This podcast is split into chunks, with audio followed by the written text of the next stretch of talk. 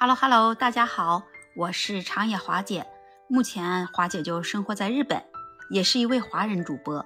每天华姐就会给大家分享一些国内国外的热点消息。那就像今天早上开始，呃，我就在直播间啊，就听到了来自国内外好几个小伙伴们啊，都说自己和自己的家人啊都阳了。那有的说呢，哎，我现在啊嗓子痛啊，痛的食物都难以下咽了。那有的说呢。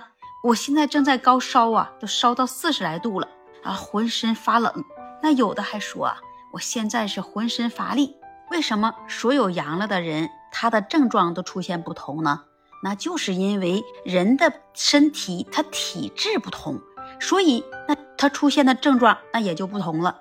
虽然在当下不会涉及到生命的危险，钟南山院士他也表示说，在当前新冠肺炎。应叫新冠感冒，虽然是感冒，但是据阳过了的朋友啊，他们说，呃，成年人在初期的时候会有头疼的症状，哎，喉咙也疼，浑身乏力，肌肉也酸疼。如果是小孩子感染了，那么他们会出现高烧的症状。在这种情况下，他是年轻人或者是小孩子，在这种情况下，你不要慌张。让他们多喝些水，加上适当的退烧药，呃，这样也就可以了。出现了这些疼痛的症状呢，基本上也是在一天或者两天之间啊，它就慢慢的消失了。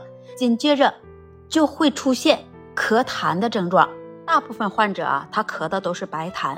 如果患者是出现了咳黄痰的症状，那他主要啊是并发细菌的感染了。在这种情况下，你可要千万要注意了。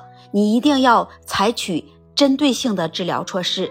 还有一点，那虽说让我们多喝些水，但是我们也不要喝的太过量了。他成年人每天平均喝的水，呃，不要超过两升，这样就能达到一个安全的标准。那就像在近日，在四川的成都，有一名五十多岁的女子，也就是因为她阳了，出现了呕吐的现状，然后呢？就大量喝水导致他的四肢呃都在抽搐，说当时他的精神意志啊也不是很清醒了。送去医院呢，这医生呃为他做了检查，结果就是饮水过量导致水中毒了。所以说我们要补的食物，你都要有一个适量的摄入。还有一些是被认为重点的弱人群体，如果这些人被感染了。那出现哪些症状？那要小心了，可能会变成重症。因为新冠肺炎，那它肯定是肺部出现了损伤，就会导致呼吸极其困难，呃，这胸里也闷，呃，觉得这气也短了，血氧也会下降了。那我们最好啊，在自己家里备一个血氧仪，自己来做一个测试。如果你血氧降到了百分之九十五以下。就会出现有重症的可能，那千万要小心了。还有那些本身就有基础疾病的，那感觉原有的症状突然加重了，走路身体也不稳了，一连三天高烧都超过了三十八度五以上了，那这时候你就必须要去医院就医了，真的会很危险。如果是小孩子，他出现了嗜睡啊，也不吃食物，还呕吐和腹泻。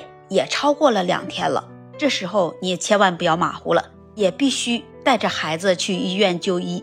如果是孕产妇感染了，那她头痛、头晕，呼吸也不顺，心还特别的慌，胎动呢也有些异常，还伴随着有腹痛。孕产妇的下身呢，呃，如果是出现了流血，或者是流出液体，在这种情况下，我们都不要马虎，必须去医院去就医。否则也会有重症的危险。